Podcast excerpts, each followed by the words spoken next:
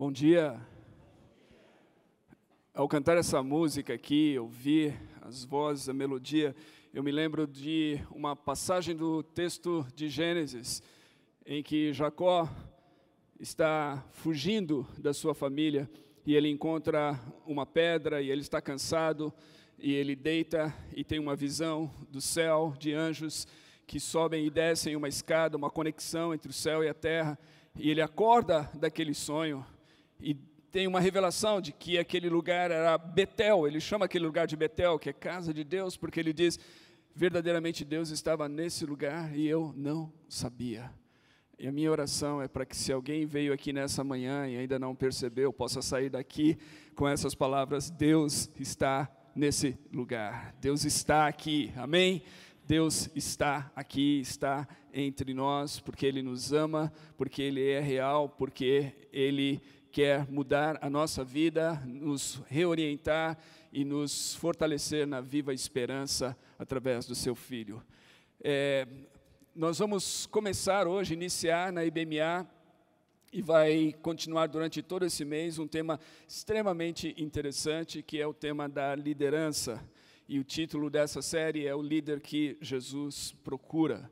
Durante o mês, então, ah, nós iremos passear pelas páginas das Escrituras, por diferentes personagens bíblicos, para extrair da vida dessas pessoas, desses líderes bíblicos, ah, o tipo de liderança que Jesus procura e que nós precisamos no mundo hoje. Falar sobre liderança é extremamente importante, porque há muito tempo nós temos vivido num mundo onde há uma carência de liderança.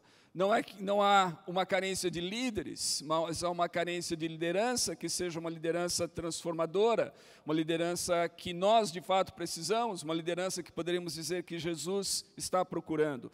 Em 2015, no Fórum é, Econômico Mundial, é, ao falar sobre a agenda global da ONU, 85% dos entrevistados concordaram que nós temos no mundo hoje uma crise de liderança. Ah, em 2018, a revista Forbes fez uma matéria falando sobre a crise de liderança no mundo e Chris Pierce, que assinou aquela matéria, ele disse que a crise de liderança no mundo hoje, ela deve-se a cinco erros que são cometidos pelos líderes ao redor do mundo. E ele fala que eles se concentram mais nas, nos resultados em vez das causas. Eles acreditam que as organizações são máquinas. Eles não conseguem ver além dos seus egos. Eles não têm autoconsciência e eles veneram a atividade. Então, nós olhamos para a liderança no mundo fora da igreja, no mundo corporativo, no mundo político, e a gente vê que há um reconhecimento de que a liderança está em crise. Isso é antigo, eu me lembro de ouvir sobre essas questões há 30 anos, e parece que as coisas não mudaram, elas não. É, é, melhoraram, elas pioraram, acentuaram ainda mais a crise. Agora, essa não é uma crise somente no mundo político, não é só no mundo corporativo.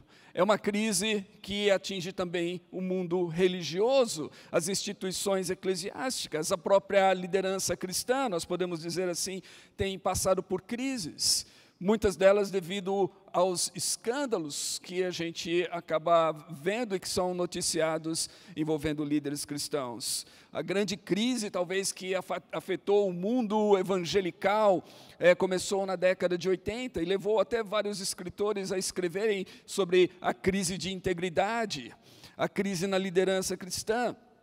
E isso tem permanecido, infelizmente, desde então. Mais recentemente, com a questão da, das mídias sociais, a gente vê que essa crise é, ganha proporções jamais imaginadas. Mike Cosper fez uma série de podcasts falando de um líder conhecido nos Estados Unidos que acabou caindo em descrédito por causa de abuso espiritual na sua comunidade. E ele, ele fala sobre essa crise, então, da liderança cristã, ele diz assim, que à medida em que as histórias de escândalos continuam a surgir, e as vemos emergir de igrejas de todas as formas, tamanhos e disposições teológicas imagináveis, um cinismo sobre a liderança e autoridade está a espalhar-se na igreja. O benefício da dúvida que muitos pastores recebiam no passado diminuiu. Então, a crise desses escândalos faz com que as pessoas deixem de acreditar na liderança cristã. Deixem de acreditar que pastores são de fato genuínos, que estão servindo a Deus porque são vocacionados para isso, porque estão com o seu coração no lugar certo, porque têm um, uma visão e um propósito maior do que ah, o seu próprio benefício em vista. Muitas pessoas começam a desconfiar da liderança cristã por causa disso. E aí o, Cosper, ele lembra que esses escândalos envolvendo líderes cristãos, eles são tão velhos quanto a própria Bíblia. No entanto, há uma diferença no presente, diz ele. O que estava antes escondido nas sombras de escritórios corporativos, estúdios de cinema e gabinetes pastorais está sendo exposto em blogs e mídias sociais. Os sobreviventes de abusos estão se conectando uns com os outros, contando suas histórias e se reunindo de maneira que não podem ser ignoradas. É isso que a gente vê hoje. Nos Estados Unidos, há alguns anos, surgiu um hashtag MeToo para falar sobre os abusos é, cometidos contra mulheres. E isso tomou uma dimensão enorme. Infelizmente, o Me Too alcançou o mundo eclesiástico, com os abusos que envolvem liderança cristã naquele país. Essas coisas estão se espalhando, então a crise na liderança não é só uma crise na liderança política e corporativa, é uma crise na liderança cristã. É por isso que nós precisamos voltar para as Escrituras, para o modelo de liderança que a gente encontra nas Escrituras e voltar os nossos olhos para o tipo de liderança que Jesus espera de nós. E o fato é, isso não diz respeito somente às pessoas que são os tradicionais líderes, todos nós exercemos uma esfera de liderança. Há muitos de vocês aqui que têm diferentes esferas de liderança, inclusive na sua vida, por isso todos nós precisamos meditar e refletir sobre essas coisas.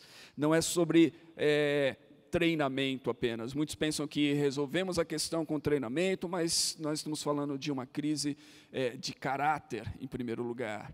É preciso voltar ao estilo de liderança proposto por Jesus sem Ele, nós não vamos sair da crise. E é por isso que então nós vamos olhar as Escrituras e eu vou ler alguns versículos do texto de Êxodo, nós vamos olhar para a pessoa de Moisés, esse grande líder é, das Escrituras, esse grande líder da religião judaica, até hoje inspira, inspirador para todos os, os judeus. Nós vamos olhar então para Moisés hoje e vamos olhar para a resiliência de Moisés e a sabedoria de Moisés. E eu quero aproveitar e recomendar a você, o nosso livro do mês é esse livro do John Stott, Desafios da Liderança Cristã. Você vai encontrá-lo aqui na nossa livraria ao sair daqui. Eu, eu não posso deixar de recomendar isso, porque é um livro extraordinário. John Stott é alguém que você pode ler tudo que ele escreveu e você vai aprender com ele. Então, gostaria de é, realmente reforçar esse livro do mês para você.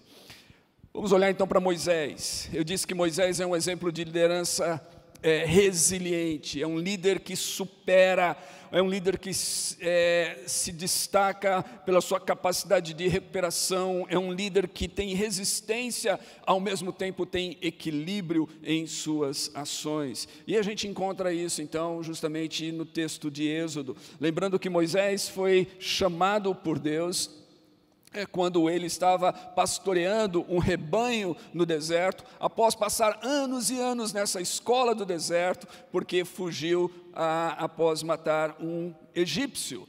E Moisés, ele foi criado no palácio de Faraó, ele foi filho da filha de Faraó por adoção. Ele recebeu esse nome Moisés, inclusive, da filha de Faraó. E o nome Moisés significa tirado, extraído. A palavra Moisés, ela vem justamente é, do termo hebraico que é extrair. Então Moisés foi tirado das águas e por isso ele recebeu esse nome, Moisés. Isso é interessante. Já a partir do seu nome, nós vemos uma característica interessante em Moisés, que quando lemos os primeiros capítulos de Gênesis, essa característica aparece para nós. É, a, a água, ela se conforma ao seu entorno. Se você pegar um invólucro quadrado ou redondo, ou de qualquer forma que for, e você colocar água, a água ela se adapta, ela, ela se conforma ao seu entorno. Moisés foi tirado da água. Moisés é, de certa, de certa forma, um inconformista. Quando ele está olhando, então, lá para a, a, os seus companheiros hebreus que estão ali construindo as grandes construções da, de Faraó, ele vê que um egípcio está maltratando um hebreu. Ele não se conforma com aquela situação e ele vai lá ele mata o egípcio e ele esconde o corpo. Depois ele vai lá e encontra dois, dois hebreus que estão discutindo entre eles. E Moisés vai e interroga esses homens e eles falam assim: O que, que você vai fazer conosco? Você vai matar-nos como você fez com aquele egípcio? E ele percebe que ele foi visto e ele fica com medo e ele foge.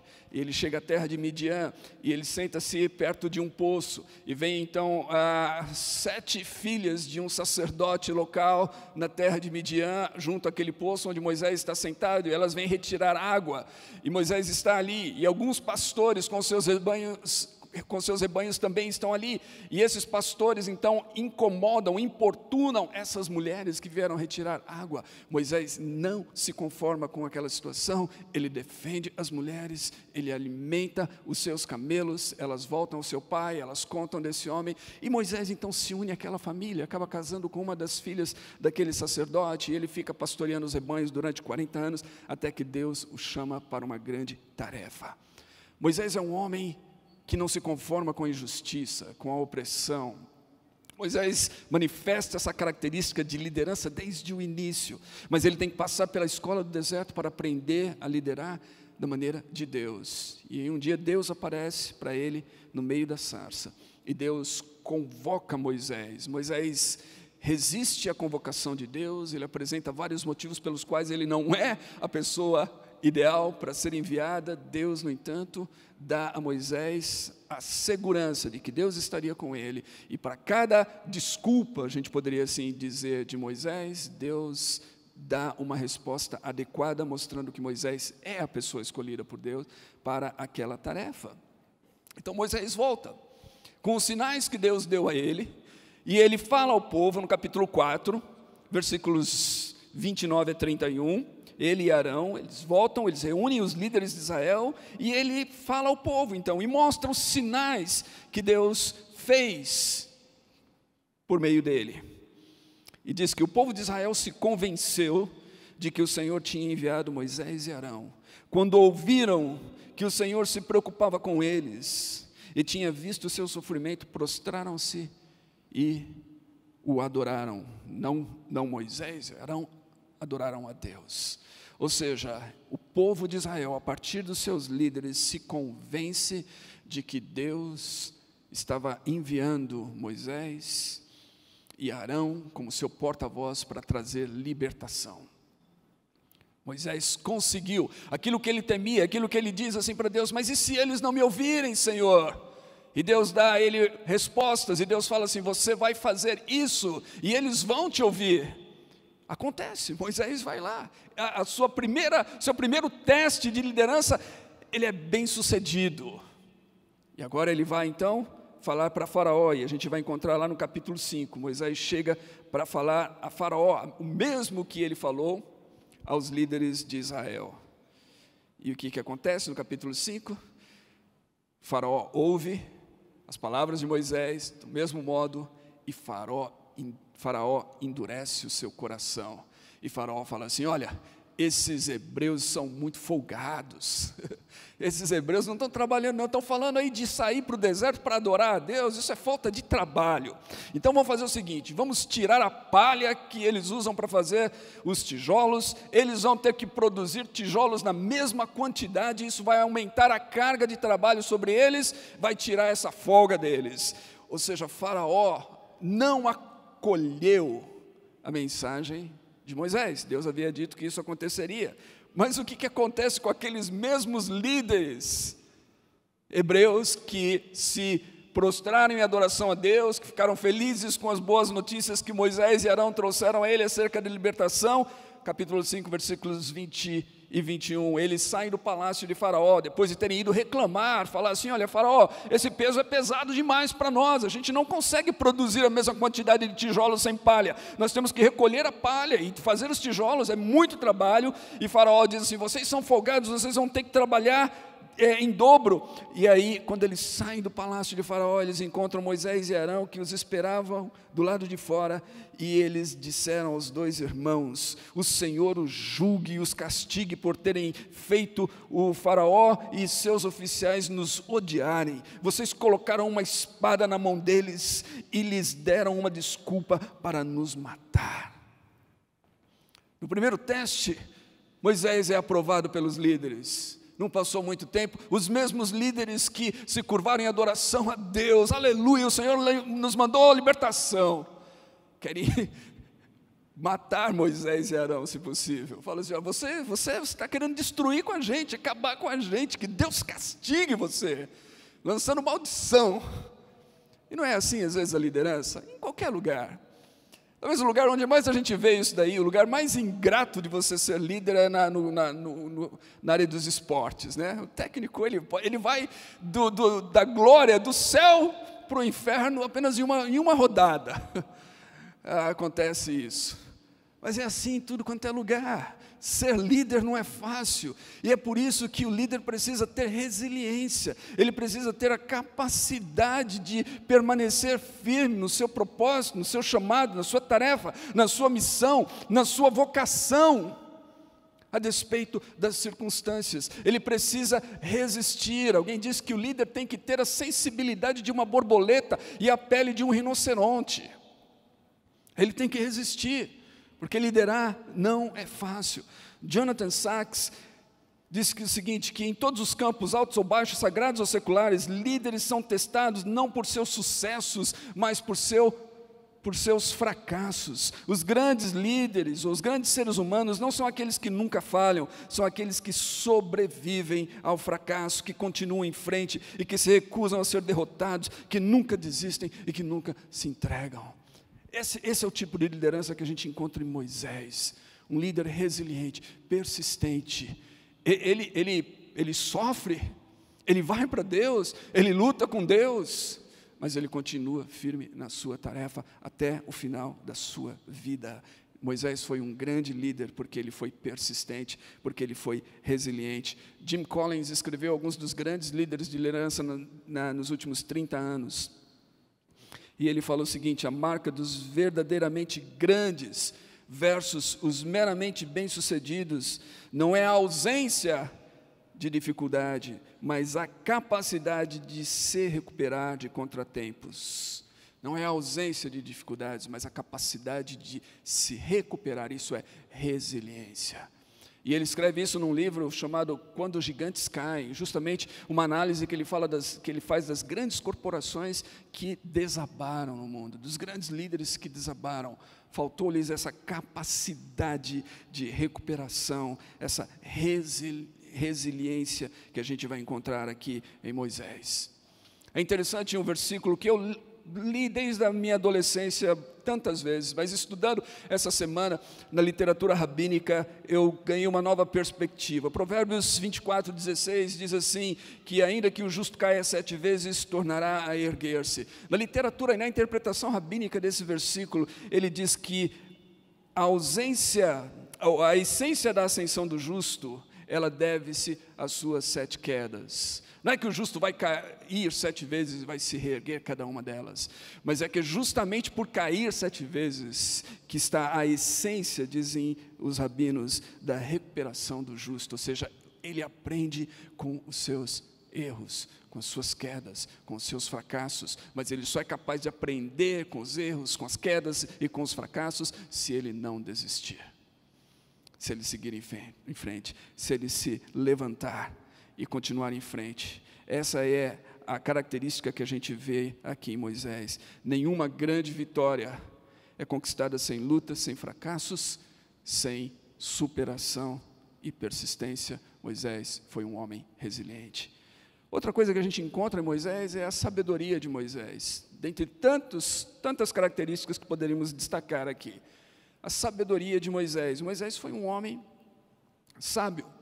Ele reconheceu os seus limites, e isso está justamente na essência da sabedoria, é você ter autoconsciência, é saber quem você é, é reconhecer os seus limites e saber então lidar com essas coisas, é aprender a partir daí é ter a capacidade de aprendizado. Moisés foi um homem sábio porque reconheceu os seus limites. A gente encontra alguns momentos aqui em que essa sabedoria de Moisés aparece na, nas Escrituras, no texto da Torá, em Êxodo capítulo 18, por exemplo, quando Moisés estava ali é, aconselhando as pessoas o dia inteiro, seu sogro vai visitá-lo e ele chega lá e ele pergunta assim: Moisés, o que é que você está fazendo aí? E Moisés fala assim: Olha, eu estou aconselhando, o povo tem muitos problemas, eles vêm trazer os problemas para mim, eu fico aí aconselhando as pessoas o dia inteiro. E aí o sogro de Moisés diz assim: O que você está fazendo não é bom. Você e o seu povo ficarão esgotados, pois essa tarefa ali é pesada demais e você não pode executá-la sozinho. E aí o sogro de Moisés então dá a Moisés um conselho. Ele diz: Eu vou te dar um conselho. Seja você representante do povo diante de Deus e, e, leve a Deus as suas questões. Ou seja, Moisés assuma uma tarefa espiritual, uma tarefa de mediação aqui, uma, uma tarefa sacerdotal. Você é representante de Deus para o povo e do povo para Deus. Você vai trazer a orientação espiritual para esse povo através das leis e decretos e vai mostrar como é que eles devem viver e o que eles devem fazer mas aí você vai escolher outras pessoas para lidar com as questões do dia a dia. Versículo 21 em diante. Homens que sejam tementes a Deus, dignos de confiança, inimigos do ganho desonesto. Olha só o que o sogro de Moisés diz. Você vai escolher pessoas com essas características: tementes a Deus, dignos de confiança, inimigos do ganho desonesto. E essas pessoas serão estabelecidas como chefes de mil, de cem, de cinquenta e de dez, e eles estarão sempre à disposição do povo para julgar as questões. Trarão a você apenas as questões difíceis, as mais simples decidirão sozinho. E aí Moisés aceitou diz o versículo 24, 26, aceitou o conselho do seu sogro e fez como ele tinha sugerido, escolheu homens capazes de todo Israel, colocou-os como líderes do povo, e as questões difíceis levavam a Moisés, e as mais simples, porém, eles mesmos resolviam. Moisés reconhece que ele precisa delegar as tarefas, ele aceita o conselho do seu sogro e ele forma equipes. E é impossível você liderar e você ser um bom líder se você não tiver a sabedoria para reconhecer as suas limitações, para delegar tarefas, para formar equipes. Muitos líderes sucumbem justamente porque eles não aprendem a fazer isso. Eles concentram toda toda a liderança, toda a carga em si mesmos e eles não conseguem avançar depois de muito tempo. Moisés também, ele, ele é sábio não só em formar aquelas equipes e delegar a tarefa, mas ele é sábio ao ter uma visão futura do futuro da sua grande missão, que não era só relacionada à sua própria vida, mas que ia além de si mesmo. A sabedoria para a transmissão da liderança, a sabedoria para pensar o destino daquilo que você está fazendo a longo prazo, não só imediato, mas a longo prazo. A gente vai encontrar isso em Números capítulo 27, quando Deus diz a Moisés: chame Josué, filho de Num, homem em quem está o Espírito e impõe as mãos sobre ele, faça-o apresentar-se ao sacerdote Eleazar e a toda a comunidade, e o comissione na presença deles, dele parte da sua autoridade, dele parte da sua autoridade, para que toda a comunidade de Israel obedeça. É importante notar isso, dele parte da, da sua autoridade, ou seja, há um processo nessa transmissão, há um processo, mas Moisés, ele recebe isso de Deus, e ele então ele partilha da sua autoridade com Josué. Ele começa a preparar Josué e nós lemos o texto bíblico e nós vamos ver que depois que Moisés morreu, Josué assumiu a liderança do povo de Israel no lugar de Moisés. Mas foi um processo, um processo que iniciou quando Moisés ouve do Senhor de que ele deveria chamar alguém que seria aquele que iria sucedê-lo eventualmente. Em Deuteronômio capítulo 34, quando fala sobre Josué, diz assim: que Josué, filho de Num, estava cheio do espírito de sabedoria, porque Moisés tinha imposto as suas mãos sobre ele. Ou seja, Moisés repartiu da sabedoria que ele tinha com Josué ao chamá-lo para essa tarefa e repartir com ele parte da sua autoridade. Isso é tão interessante que até mesmo no meio é, secular em análises da, da liderança e do gerenciamento no mundo hoje, a gente encontra Moisés como modelo de liderança efetiva e dentre as características é destacado exatamente isso: desenvolver novos talentos de liderança e garantir a sucessão de liderança fazem parte das habilidades de um líder eficaz. Significativamente, entretanto, Moisés cumpriu essa importante função de liderança ao transmitir alguma sabedoria genuína a, a, a Josué, diz Arthur J. Wolff, num livro sobre a religião é, e o gerenciamento contemporâneo. Em terceiro lugar, a gente vai encontrar que essa sabedoria de Moisés, que é vista ao delegar tarefas e fazer, formar equipes, ao pensar na sua sucessão e transmitir então a liderança adiante, ela é um reflexo da humildade de Moisés.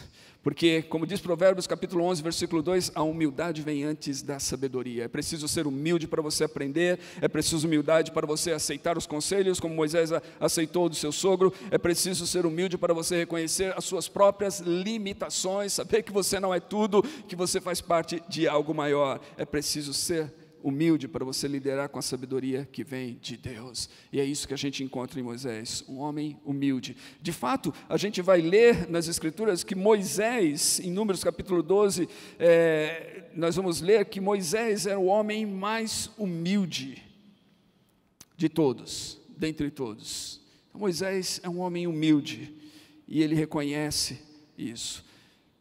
Terceira característica aqui que eu quero encerrar é que Moisés é um líder servo. A liderança servil é interessante.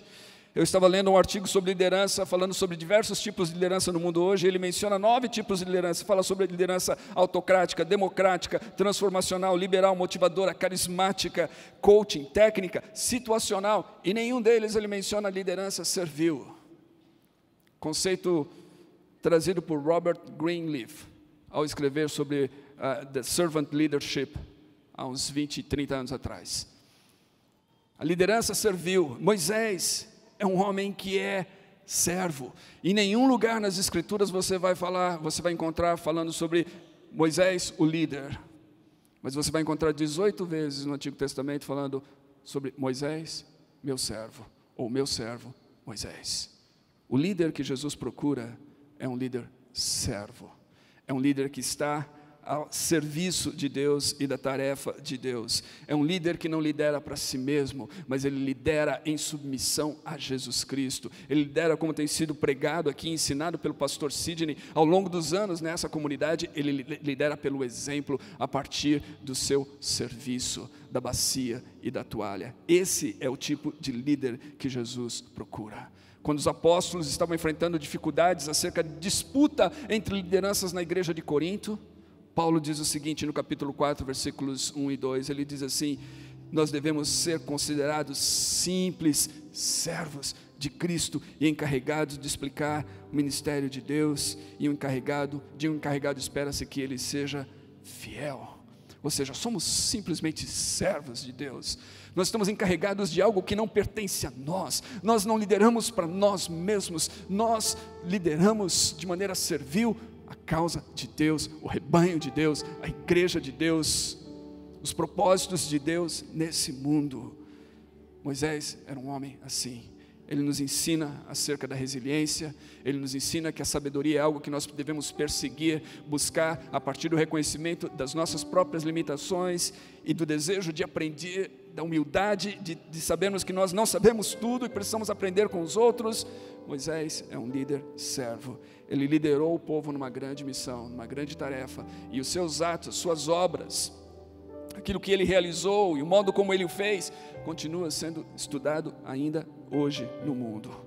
O mundo precisa de líderes, mas não de qualquer tipo de líderes. O mundo precisa de líderes servos. Para isso, eu quero propor três coisas. Em primeiro lugar, se nós quisermos aprender isso, e cada um de nós aqui, seja liderando na casa, no lar, os seus filhos, as tarefas do lar, seja liderando no seu trabalho, na sua empresa, seja liderando no mundo dos negócios, seja liderando equipes, na igreja, no ministério, grupos pequenos, onde quer que seja. Se vamos nos tornar líderes que Jesus está buscando, líderes que são resilientes, sábios e servos, em primeiro lugar, nós precisamos aprender a seguir. Ninguém aprende a liderar se não aprender a seguir, em primeiro lugar. É preciso seguir. Liderança se aprende seguindo, sendo liderado. Precisamos seguir bons líderes e imitar os seus exemplos. Precisamos aprender, precisamos nos colocar na condição de aprendizes, sermos humildes e aprender com os outros. E precisamos buscar oportunidades de serviço e não posições. Nós não estamos atrás de posições. Não se trata do nosso nome, de um título, de um cargo, mas de oportunidades para servir, porque é assim que nós aprendemos a liderar e é assim que nós nos colocamos no caminho de Jesus, que disse: quem quiser ser líder entre vocês, seja ele mesmo um servo. Que Deus nos ajude a entender essa liderança que Jesus procura, a nos espelhar nesses personagens como Moisés e tantos outros das Escrituras, a trilhar esse caminho e sermos resilientes, sábios e servos humildes para cumprir o chamado e o propósito de Deus em nossa geração. geração. Que Deus nos abençoe e que nos guie por esse caminho. Amém.